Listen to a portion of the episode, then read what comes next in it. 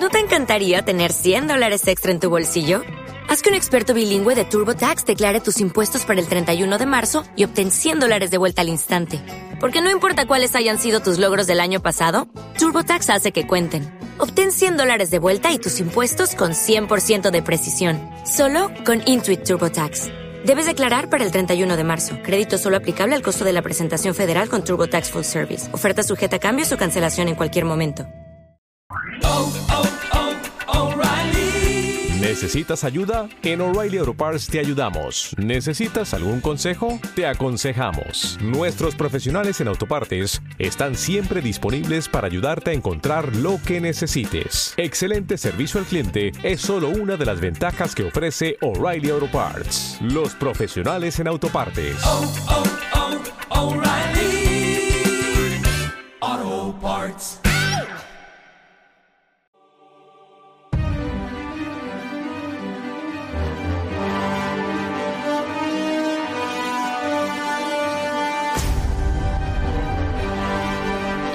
Hola y bienvenidos a Universo Marvel, el podcast de fuera de series donde hablamos de las series de Marvel y de todas las noticias que nos llegan desde la Casa de las Ideas. Esta es nuestra entrega número 11 y antes de lanzarnos así sin paracaídas a lo super soldado al segundo episodio de Falcon y el Soldado de Invierno, que ya se puede ver en Disney Plus, vamos a hablar eh, de unas pocas noticias relacionadas con este universo televisivo de Marvel que pues tantas satisfacciones nos está dando últimamente. Yo soy Raquel Pérez, la usagente por un día de Antonio Rivera y tengo conmigo a María Jo Arias. Hola, ¿qué tal? Hola, buenos días. A ti te queremos más que a John Walker, ¿eh? que conste. Eso espero.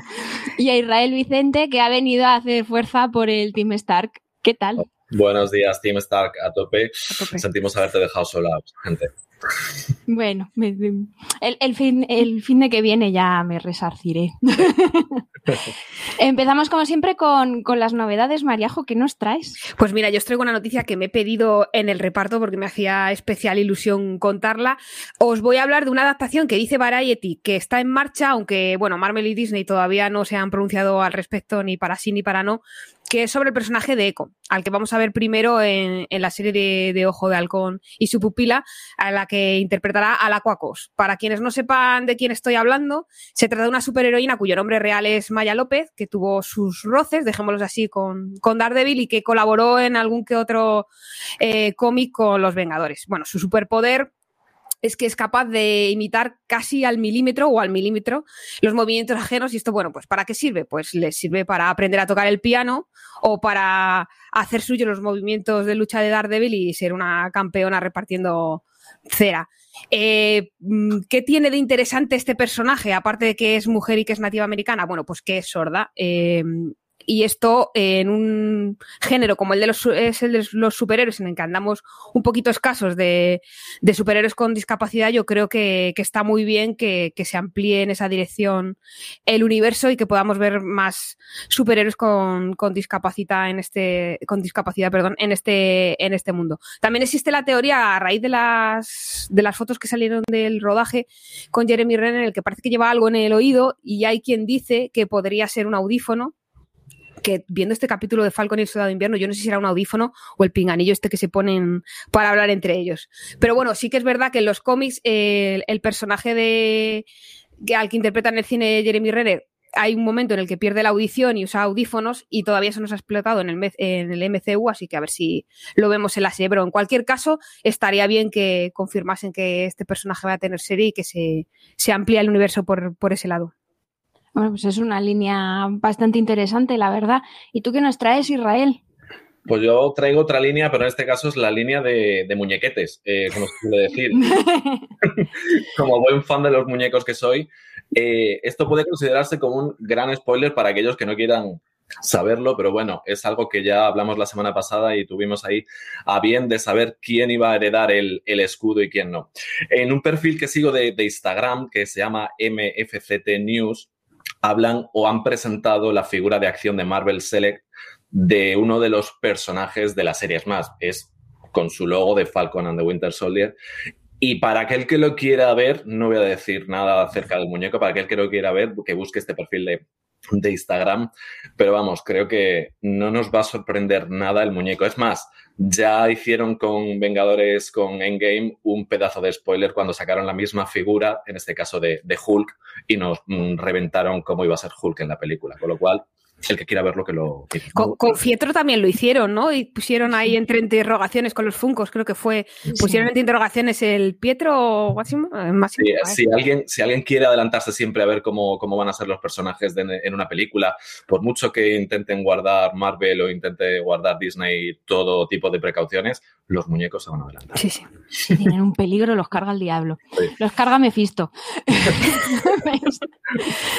Y como se donde se dijo Diego, siempre se puede decir Diego, yo traigo la noticia del anuncio del estreno, esperemos que ya por fin de verdad de la buena, porque ya la han atrasado como 300.000 veces a la pobre viuda negra, que al final va a llegar la última de todos. El 9 de julio se estrena en Cisnes, eh, uy, en Cisnes, en Cines. en, Cisnes, Negro. Es que sale así blanca ella, tan mona, tan divina. Es que hay un cisco montado con los cisnes que no me extraña. y en, Disney Plus, pagando un extra, claro, que es una cosa que ha puesto súper contentos de la vida y de la muerte a las salas de cine.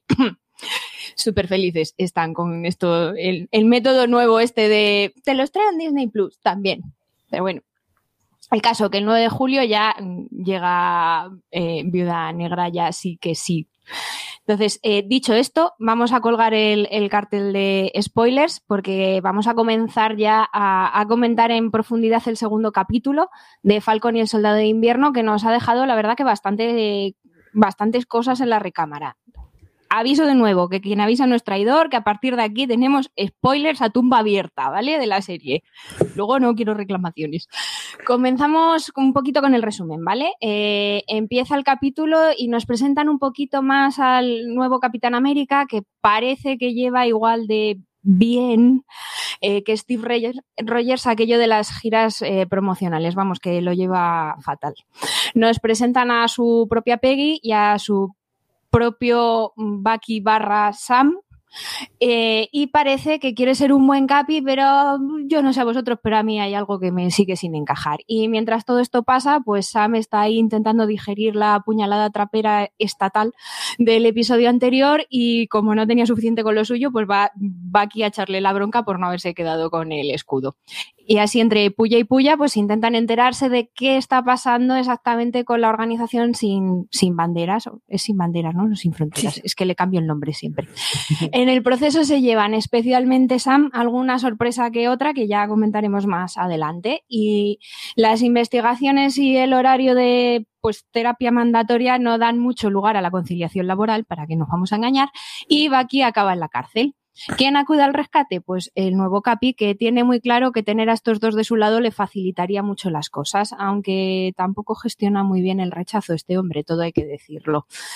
Las cosas como son. Y esto nos lleva al primer tema mm, que yo creo que es imprescindible tratar en este episodio, que es el Capitán América como campaña propagandística, ¿no?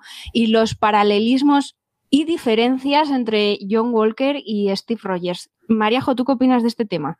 Pues mira, yo creo que eh, esos títulos de crédito con esa música que se te van los pies, qué, temazo, o sea, te dan ganas de hacer la, coreografía de, las cheerleaders esas que salen ahí a, lo loco. A mí me ha, gustado mucho esa introducción y esa profundización en el personaje que ya nos habían anunciado en el anterior episodio, por lo que tú dices, porque hay un paralelismo brutal con lo que fue la presentación de Steve Rogers y todo el circo que se montó alrededor de la presentación del Capitán América, que aquí también está.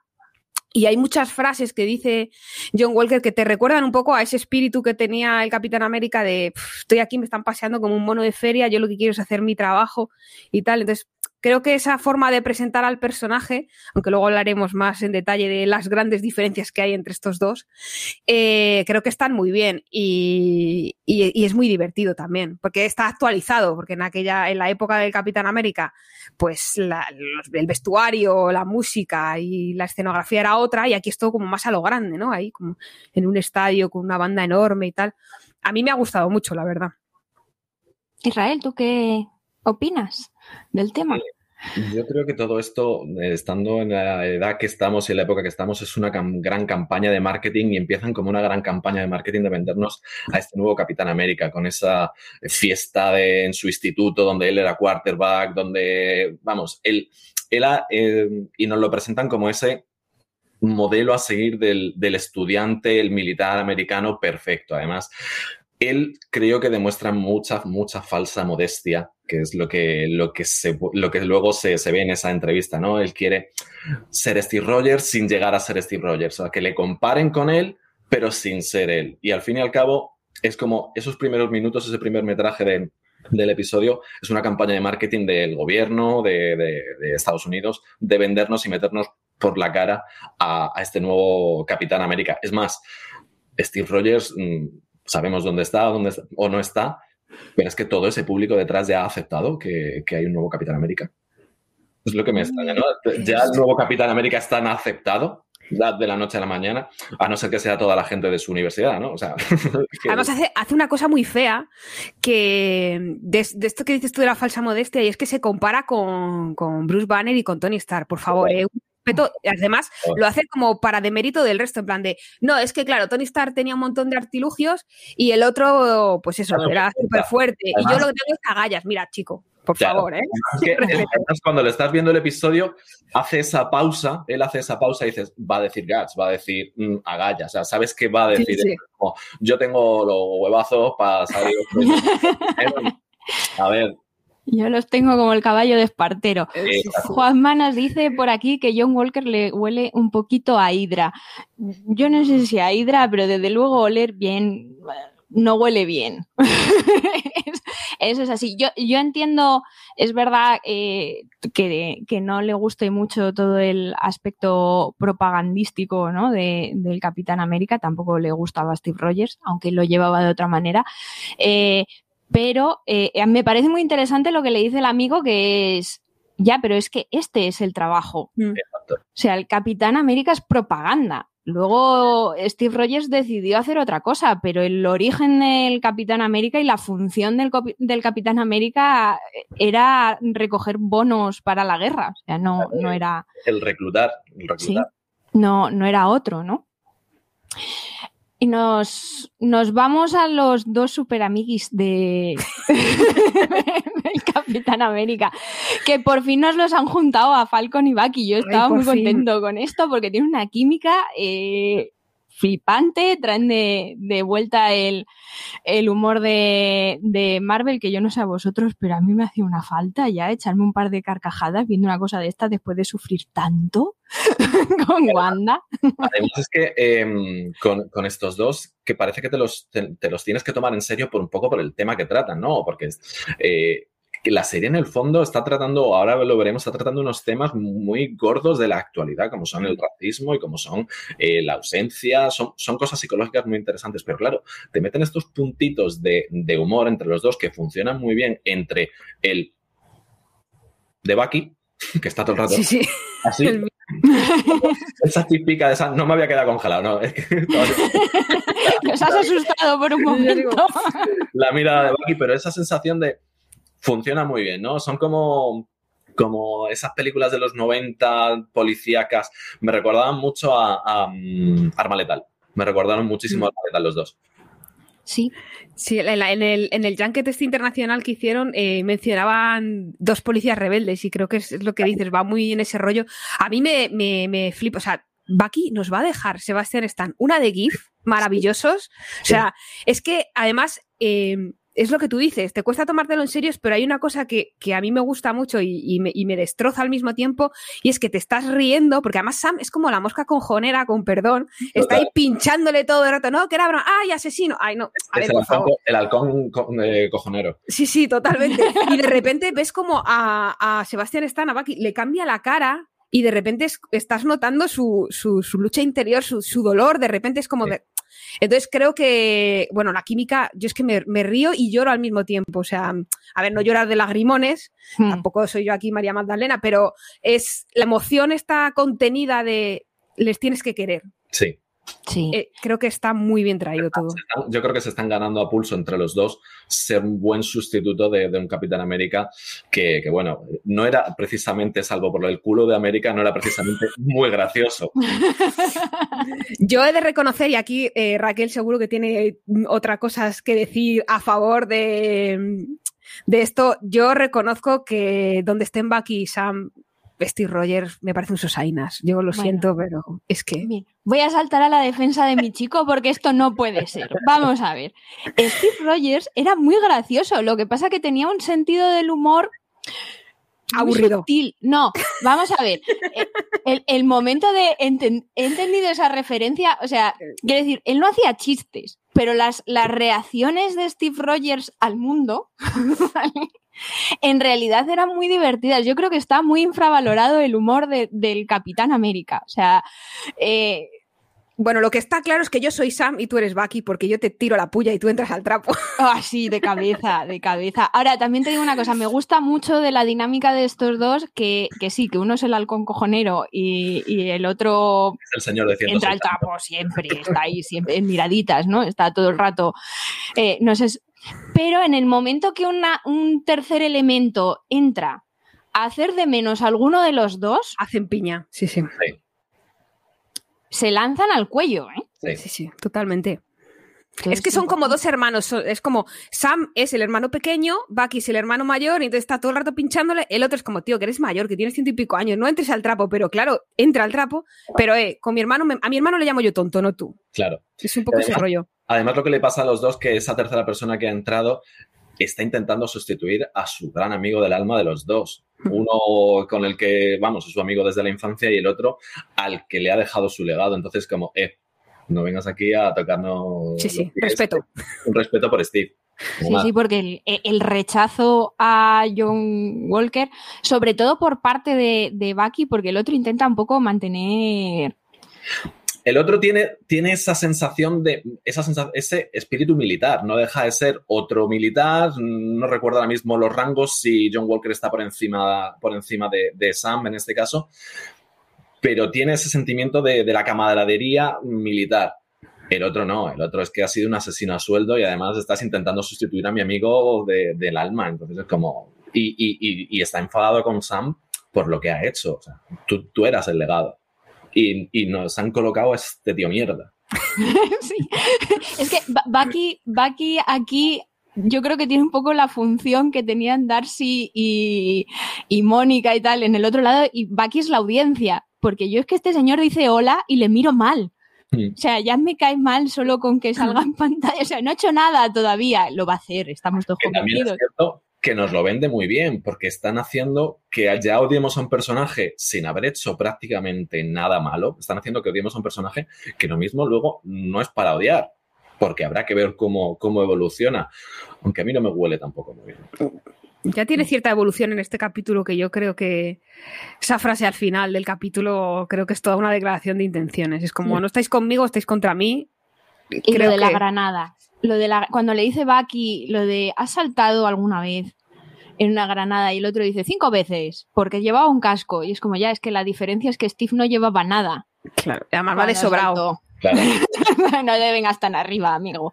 Va de sobrado y además eh, le pasa que lo vemos casi al final del, del, episodio cuando, bueno, pues cuando saca de la cárcel a, a Bucky que dice, ¿quién la saca a la cárcel? O sea, es como yo, eh, yo soy el gobierno. Yo, o sea, se ha tomado a sí mismo mucho mm. poder o se cree a sí mismo como que él tiene el poder de hacer o deshacer cosas del gobierno. Eh, ahí es donde va a encontrar tal vez un problema él por parte del gobierno y con Bucky y con Sam.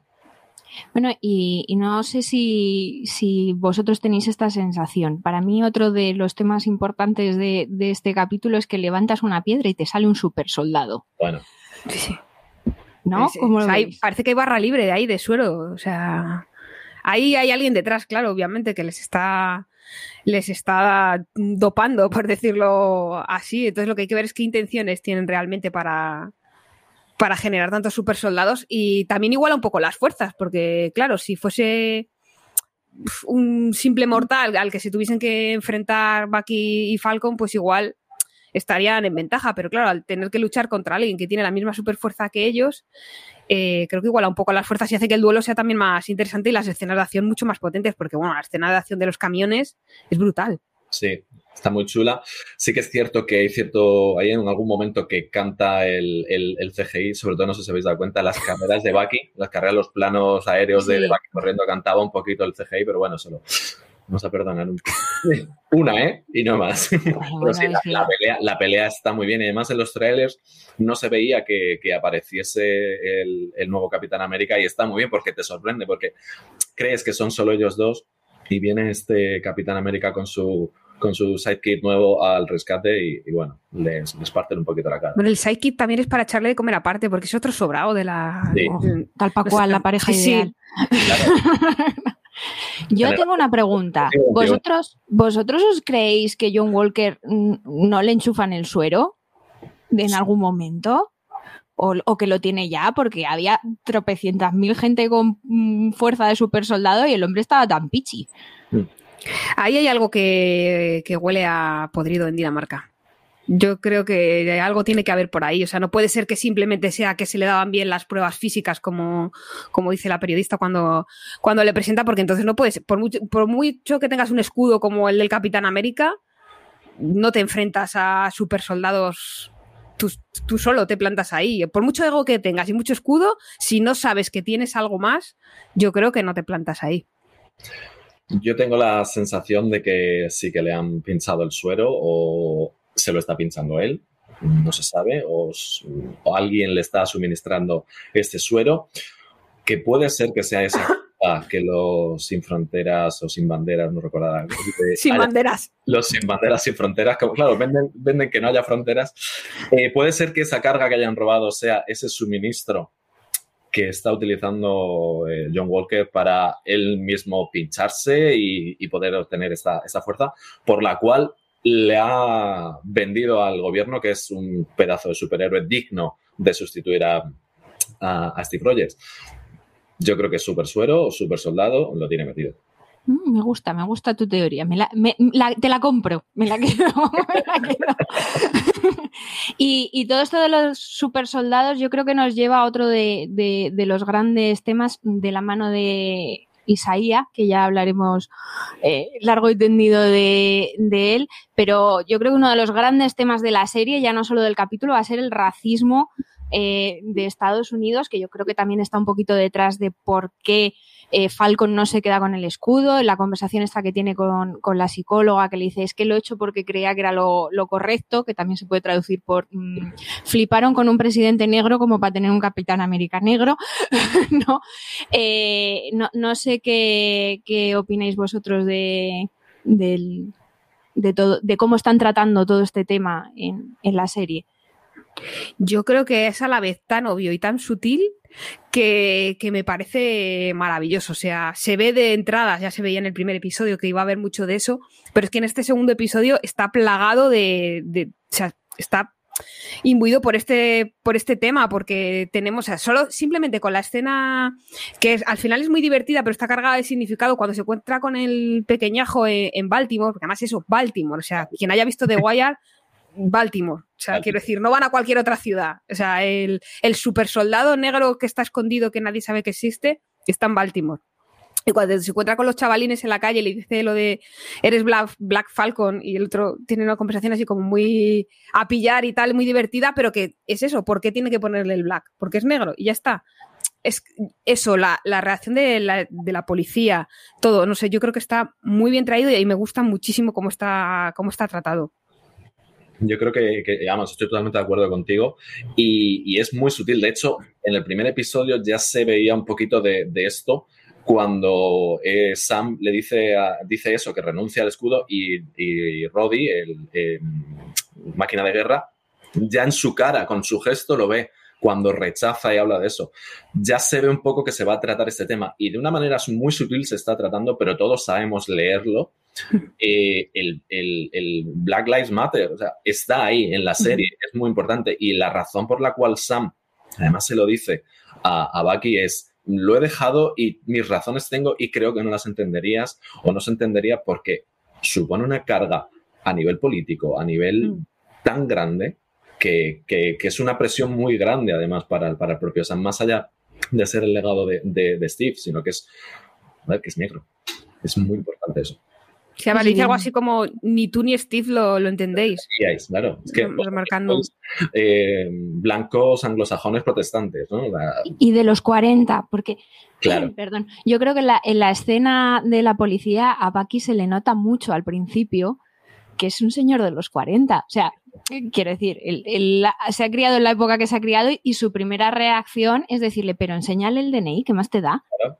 Claro, y, claro, el otro es como, es que me lo ha pedido por lo que me lo ha pedido, ¿no? Entonces, mm. eh, al final, además, al que tienen que detener es al otro, que es al que le están preguntando si, si Falcon le está molestando, ¿no? Entonces, yo creo que ahí a Bucky, por mucho que se, se preocupe por y aprecie a Sam, que lo hace, y que él conscientemente no tenga esos prejuicios, ahí sí que representa un poco el privilegio blanco de, decir, oye, pues enseñar el DNI si te lo está.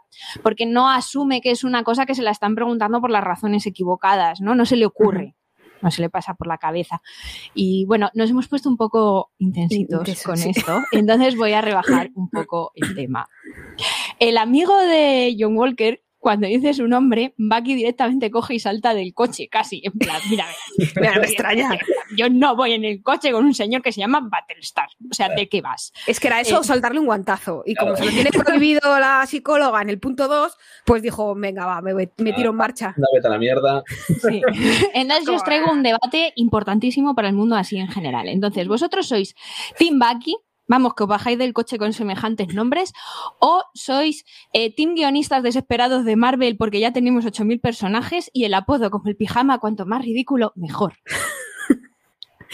Eh, es que hay que elegir equipo o sea, si yo tuviese que escribirlo, me rompería la cabeza y me pasaría lo mismo, acabaría cogiendo un nombre absurdo, pero si luego tengo que ser la que reaccione, me bajo del, del S, pero vamos, me tiro de cabeza. Es como, mira, es un venga ya, iros va a freír espárragos en toda regla. ¿Tú qué opinas, Israel? Yo soy Tim Bucky. Además, me aguantaría, me aguantaría la regla número dos bastante y, y me bajo. Es que, además, que el, tío, el, tipo lo dice con tanto orgullo. No, yo, yo soy Battlestar. Yo soy Battlestar. Eh, vete a la mierda. sí, sí, es que es eso. Es que eres muy flipado. Además, lo que le dice Sam, no dice, a ver, si veo a un tío que se baja con un equipo táctico de, de un helicóptero, me tienes que decir algo más que Lemar Hopkins. Eh, mm, ¿Tú er-, eres algo? No, yo es que soy... Eres un tío mierda. es, que, estás hablando con el soldado de invierno, ¿no? O sea, estás hablando con un tío que ha asesinado a a la mamá de Tony Stark. Sí, serious business. Es que además los, dos, tanto, tanto el nuevo Capitán América como su sidekick, son muy este rollo de prepotencia del Estado estadounidense, ¿no? Porque es como van de sobrado, de que ahí con, digo mi nombre ya tal, y, los, y los otros dos, Falcon y Bucky, que también son estadounidenses, son el resto, somos nosotros, es en plan de, mira, no me vengas con tus flipadas, que es lo que se ha hablado siempre mucho de cuando se, cómo se flipan los americanos a veces en las pelis de acción y tal, o la acción, pues es un poco eso, van de mm, arrollando todo, arrasando todo a su paso y el aquí estoy yo porque he venido y los dos son, bueno, que sí, lo que tú digas y ahí te dejo. Huelen un poquito al republicanismo de Trump. yo, admito que los nombres estos ridículos rimbombantes me, hacen bastante gracia. O sea, yo soy team guionista de, Marvel. Esto es así. O sea, yo, entiendo que queda muy ridículo, pero es que es un señor que va en mallas con franjas y estrellas salvando el mundo. Pues, ¿qué esperas, no? Entonces, a ver. y, que hay que ver, hablaremos ahora después un poco de, ellos también, pero hay que ver los trajecitos que llevan en los cómics. Tela, ¿eh? Sí, telita, el, Battlestar, el Battlestar en el cómic es vedette. Además, mira, estoy pensando ahora mismo, me viene a la cabeza, es un poco como los trajes que llevan los del Parade al principio eh, bailando la mm. presentación de John Walker, es muy parecido a eso. Sí, sí, eso es verdad. Hacemos una pausa pequeñita y volvemos. Bueno, eh, ya creo que esto es el, la dinámica, yo creo que va a traer, aparte de la de Bucky y, Sam, que es nuestra favorita, yo creo que van a traer unas dinámicas muy interesantes los, los villanos, ¿no? Que por un lado tenemos a los sin banderas barra fronteras, que irónicamente son un poco trampistas, ¿no? Se preocupan más de los otros que de nosotros y tal, con la GRC, creo que es, la Global Restoration las Council y tal, ¿no? que traen como un comentario más social, así en general. Y por otro lado tenemos a, a Cimo, o como le llamo yo toda la vida, Cemo, que ya está aquí y trae un enfoque como mucho más personal, ¿no? Al enfrentamiento con, con estos dos. Sí, es un poco la dinámica esta de, del la gran organización a la que te tienes que enfrentar por el bien de todos y para salvar a la humanidad, al país o a la comunidad, quien sea, así a, lo grande, y luego está como el villano más personal, más de tu propia guerra, que te afecta más directamente. Y aquí, pues eso, tenemos esos, esos dos villanos que en Wanda, en Wanda y en WandaVision, que ahora me he olvidado el, título en castellano, eh, era un poco también lo mismo, ¿no? Tenían como, pues eso, toda Sword que estaba contra ellos y tal, y no sé qué, y luego tenía como su pequeño, su pequeño enemiga, su pequeña enemiga que era Agatha. Entonces yo creo que aquí es un poco más de, de lo mismo en esa línea. Israel, ¿tú qué, ¿Qué piensas? Mm, que, que Cemo, Simo está detrás de todo o vamos a poder... Es que tras el final del, episodio me, genera la duda de si Cemo en esta serie va a ser aliado, va a ser malo. Em, los Thunderbolts, eh, Ciudadano V, mm, me genera mucha duda de si va a ser un, un Aníbal Lecter que les va a ayudar y al final se va a descubrir que es el, que está detrás de todo el pastel, porque recordemos que, sale en las promociones, sale con su máscara morada de, los cómics, entonces en algún momento encerrado en la cárcel no le van a poner la máscara, digo yo.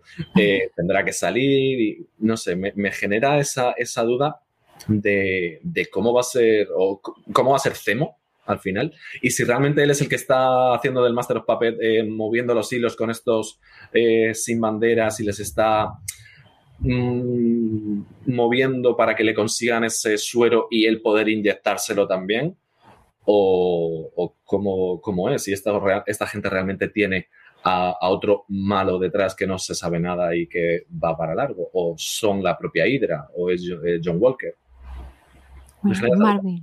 En Marvel siempre es Hydra al final, en algún momento, y además Cráneo Rojo, que estaba pluriempleado y todas las eh, organizaciones malignas de, Marvel al final llevan a, a, Cráneo Rojo, que es como la Roma de todos los caminos malignos. Podemos comprar ya podemos nombrar ya Cráneo Rojo como el Mefisto de esta serie. Mira, no empecéis, ¿eh? No empecéis otra vez, que todavía no os perdono lo de Mefisto. No, a ver, no, no, creo que lo, no creo que lo saquen, entre otras cosas, porque el, actor lo tuvieron que cambiar porque hubo, hubo cosas otro de apellido majo, no, no, está, no quedó muy contento con, con el mundo Marvel. No, cómo funcionaban los rodajes y estas cosas. Lo sustituyeron por este actor de The Walking Dead, ¿no? Que, que, salió ahí con la, con la piedra en, en, Endgame. Y en un principio él está allí, en este planeta, junto con otro personaje que tiene película ahora el 9 de julio.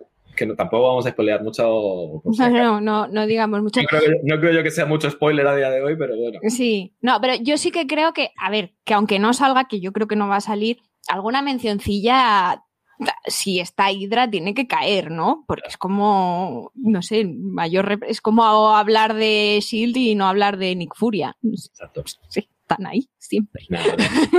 No, nos vayamos por las ramas que el malo va a ser el Cemo. Sí, sí, sí, el malo va a ser. ¿Quién va a ser? Y llega mi parte favorita del podcast. Yo con esto disfruto mucho. que es en la que nos quedamos cada uno con nuestro momento favorito. Mariajo, te dejo empezar me dejáis empezar, pero en realidad elijo la última. Me las quitáis todas. Pero no, a ver, yo sabéis que siempre vengo aquí a reírme y entonces siempre elijo una gracieta y tal, pero hoy me, vais a permitir que me ponga intensa. Eh, en realidad ya lo he comentado antes, pero yo creo que de todas las escenas, una de las que más me ha tocado ha sido la, que comentábamos antes cuando van a, Baltimore a, conocer a Isaya, lo diré bien, porque creo que es lo que decíamos, que está cargada de, mensaje, de intenciones, y creo que nos da una visión mucho más amplia y más profunda del personaje de Bucky por muchas razones. Una de ellas es esa cara que pone, que se queda hundido en la miseria y en el fango cuando dice, no, yo ya no soy asesino, y el otro le dice, ¿tú qué te crees? ¿Que te levantas una mañana y ya está, y con eso ya has dejado de ser asesino, que creo que es como la lucha interna que tiene él del a sí mismo reafirmarse como que realmente puede cumplir lo que, lo que creía de él Steve Rogers y ser buena gente. Que en el fondo, en esa misma escena, demuestra que también es buena gente, porque cuando Sam le echan cara que sabía que había un super soldado negro desde hace décadas y no lo ha dicho, con lo que hubiese significado eso para, para el país y para, y para la comunidad afroamericana,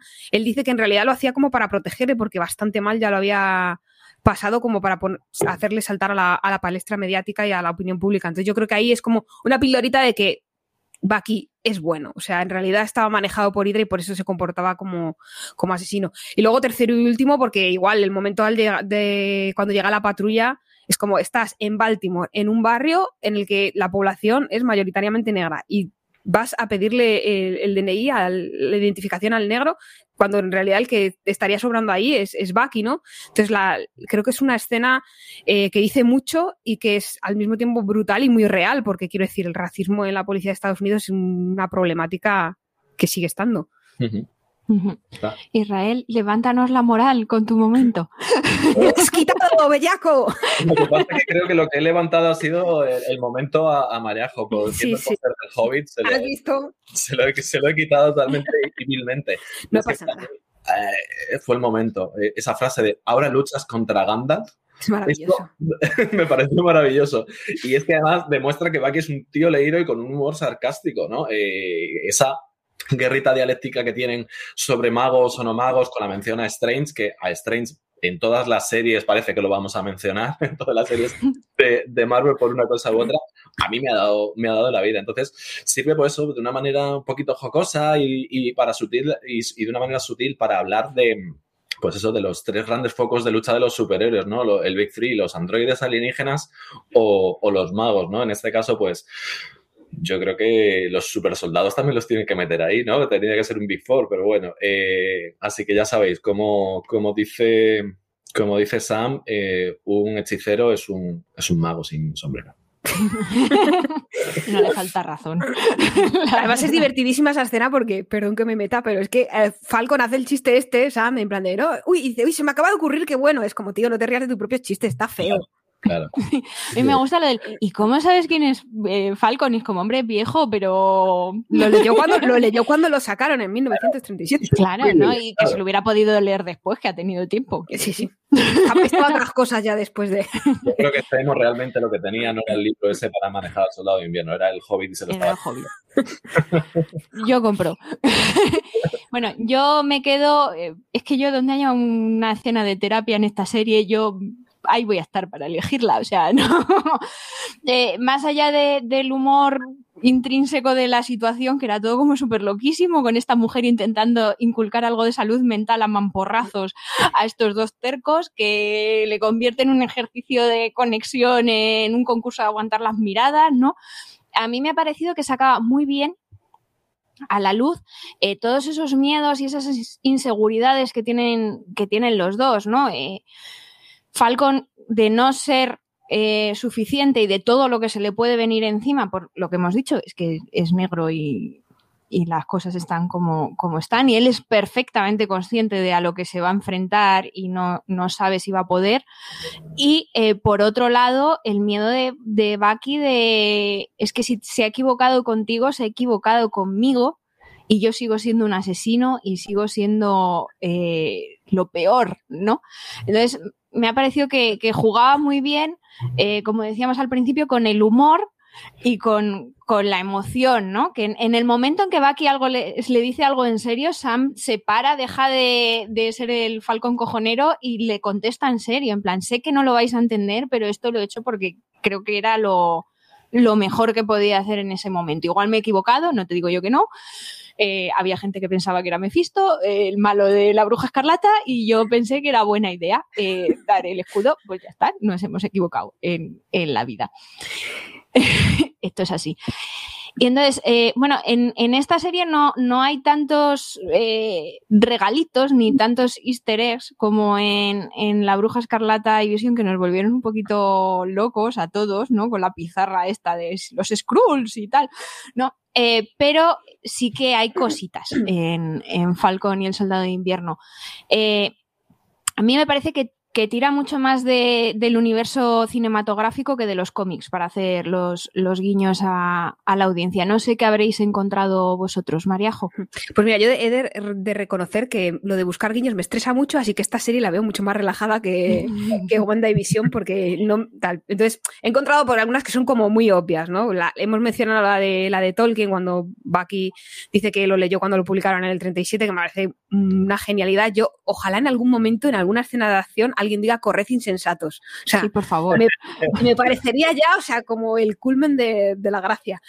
Luego, otra, por ejemplo, pues en la escena esta del, del, no tienes un plan y tal, y no sé qué, en el, en el avión al principio, el salto sin paracaídas que hace Bucky como, como el Capitán América, que pobrecito Bucky, o sea, ¿qué estilo tiene cayendo? O sea, este, a ver, hay que decir que el Capi caía en agua, si no recuerdo mal. Entonces, claro, ahí para morgar, pero el otro se tira ahí con el brazo, bueno, un cuadro y encima Sam ahí, que es lo que decíamos que es la mosca cojonera, lo ha grabado, que eso es carne de viral luego, eso lo sube a redes sociales y, y, lo, y y le dice, le chincha ahí, eh, lo tengo grabado. A no ser que no, lo, que no lo haya descargado, perdona que te interrumpa, porque sabemos cómo acaba el, el, el enemigo enemigo de, de Bucky. El... Yo, yo, también, yo también soy muy Bucky ahí, yo también cogería el chisme ese, por favor, es como... Dejaría de tocar los pies. Sí, sí, bueno, es tener un paparazzi. Falcon, seguro que lo ha subido a la nube. Seguro. Lo tendrá ahí guardado.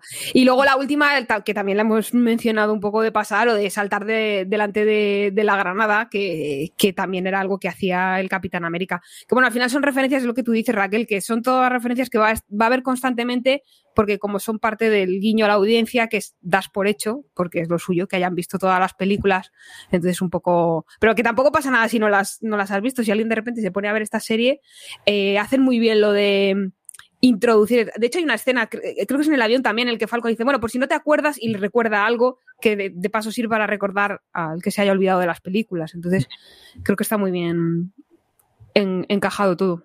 Israel, ¿tú qué has visto? Estoy, estoy en las mismas. Eh, son referencias al universo cinematográfico de, Marvel. En este caso, pues cuando le, están in, infiltrándose en, esa, mm, en ese almacén de Múnich y le llama, ¿no? Le llama la, la, pantera blanca. Y el otro le dice, no, no es la pantera blanca, es, es el lobo blanco, ¿no? Que es como le, le nombra T'Challa a, a Bucky en, el, en esa escena post créditos de, de, Black Panther, ¿no? Eh, pero sí que hay que decir que existió, ¿no? Existió esa pantera blanca en los cómics que es totalmente eh, contrario a lo, que, a lo que es Bucky, ¿no? En este caso yo creo que es más por, por ser el primer, el primer, la primera persona, el primer caucásico que vive en Wakanda y que se acaba convirtiendo en, hijo adoptivo, ¿no?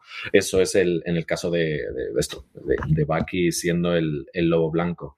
Y luego antes pues hablamos de, de este nombre estrella de combate, Battlestar, el famoso Lemar Hoskins, que también debutó junto con John Walker en, en el número 323 de Capitán América, en el que tanto eh, Walker como él reciben este agente de poder, el Power Broker, que sale en los créditos, no sé si os habéis fijado en los créditos finales, que me ha hecho también gracia que Sharon sale en los créditos, pero el nombre de la actriz, que Emily Van Camp era, uh -huh. eh, no sale aún porque no ha salido en, en la serie. Si os dais cuenta, eh, van saliendo a medida que van apareciendo. Sí. Aunque los créditos eh, estén dibujados y aparezcan, no salen sus nombres. Y en uno de ellos se, se ve ese, ese, esa dosis, ese vial azul del Power Broker, además que, que, lo pone, que va a tener yo creo que bastante importancia en los, en los cuatro episodios que quedan, que recordemos que son seis y estamos ya, hemos cumplido un tercio, nos hemos visto dos y ahí está. Entonces, este, este um, Battlestar, bueno, pues fue, fue el compañero de, de, de John Walker. Y luego, pues, eh, Isaiah Bradley, que hemos estado hablando antes de él también, que era el, el primer capitán América, afroamericano en Marvel, y nos lo estaban comentando también por aquí por el chat, es el abuelo de Patriota, de los nuevos Vengadores. Eh, ahí Marvel no sé si nos está empezando a dejar guiñitos de que los nuevos Vengadores, no soy muy fan, o sea, muy fan, no he leído mucho de ellos, si los, los conozco de nombre, yo creo que Raquel, tú nos vas a poder decir un poco más sobre, sobre ellos, me temo. Aquí, la obsesa. Pues mira, de, los, de los jóvenes vengadores he, leído menos, pero sí que es, eh, sí que es verdad que, que van saliendo como con cuentagotas en la serie. Ya tenemos a los hijos de, de Wanda, también está la hija de, de Ant-Man, del, del, hombre hormiga. Eh, Kate Bishop, la eh, de Hawkeye y, bueno, de Ojo de, Halcón, voy a decirlo así. Yo he dicho Ojo de Halcón porque no me atrevía con... es que ya que fui a clases... Pues, eh, sí que es verdad que parece que están como reuniendo el, equipito eh, para, para juntarlos. Y es uno de los rumores más insistentes desde que empezaron a anunciar todo esto de, de la cuarta fase no estaría mal. A mí me gustaría ver qué, hacen con ellos y la verdad que tienen una base de, fans bastante amplia y van muy en la línea esta que hemos comentado que, intenta ahora adoptar Marvel de, fomentar la diversidad en, en, el reparto. Entonces, yo creo que puede ser bastante interesante. Hacemos una pequeña pausa y volvemos. Bueno, ya ha llegado el momento de teorizar eso que no le gustaba nada hacer a Garrón y que a nosotros nos encanta. Nos encanta tirarnos a la piscina sin agua. Bueno, ya hemos hablado de las implicaciones de la presencia de Isaías, que son estos eh, jóvenes eh, vengadores, y ya nos han anunciado la, vuelta de Sharon. ¿Qué creéis que va a aportar a la, a la dinámica entre Bucky, Sam y a la serie eh, la presencia de la gente 13?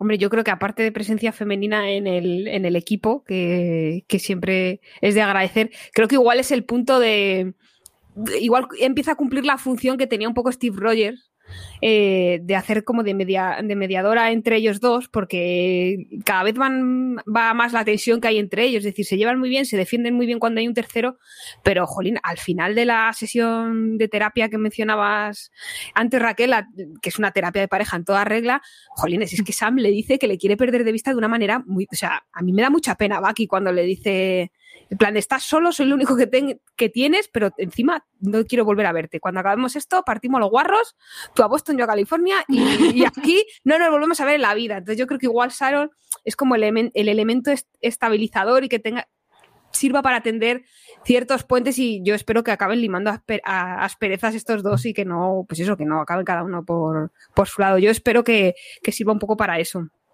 Israel, ¿tú qué opinas? Yo creo que va a ser mm, esa agente. gente que, les va a poner un poco sobre la pista y que posiblemente ella ya estuviera detrás de toda esta investigación de ese, de ese suero y, tal vez los, los mm, fiche para su causa. Y, tengo otra vez la sensación de, que, como estáis hablando, ¿no? De meter esa persona en medio de, ellos dos, de volver a arma letal. No recuerdo si era René Russo, la rubia que salía con el blanco y el negro, los dos policías, poli bueno, poli malo, poli mm. locos los dos, y hacer ese, ese trío que, funcione muy, muy bien. Eh, en principio, por lo que he visto en IMBD, eh, ella ya se queda para los cuatro episodios que, quedan. Entonces, a ver qué es lo que, lo que no puedes aportar.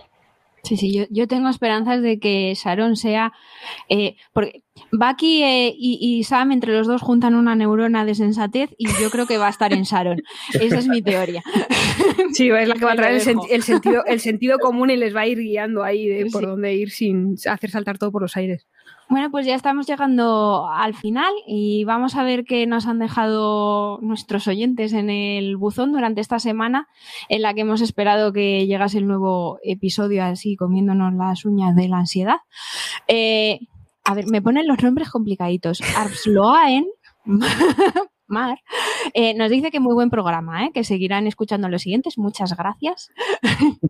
Eh, David pues nos cuenta que lleva muchos años leyendo cómics y reafirma a Antonio en que él siempre ha leído Usa Gente.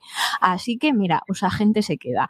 Ya está no nos vamos a hacer aquí anglicismos. Y, y, nuestra Laura, porque yo ya la considero nuestra, en Twitter Hola Laura. Hola Eh, Laura. Nos dice que, que le sorprendió mucho el, el capítulo, sobre, sobre todo teniendo en cuenta que, que solo hay seis y que, y que han dedicado mucho tiempo al lado más humano de, de los dos y que no se esperaba para, para nada ese comienzo. Dice que es un desastre. No, no eres un desastre. Ninguno nos esperábamos este comienzo. Íbamos por otro lado completamente. Eh, y que le encantó. Que chapó. Pues sí, pues chapó.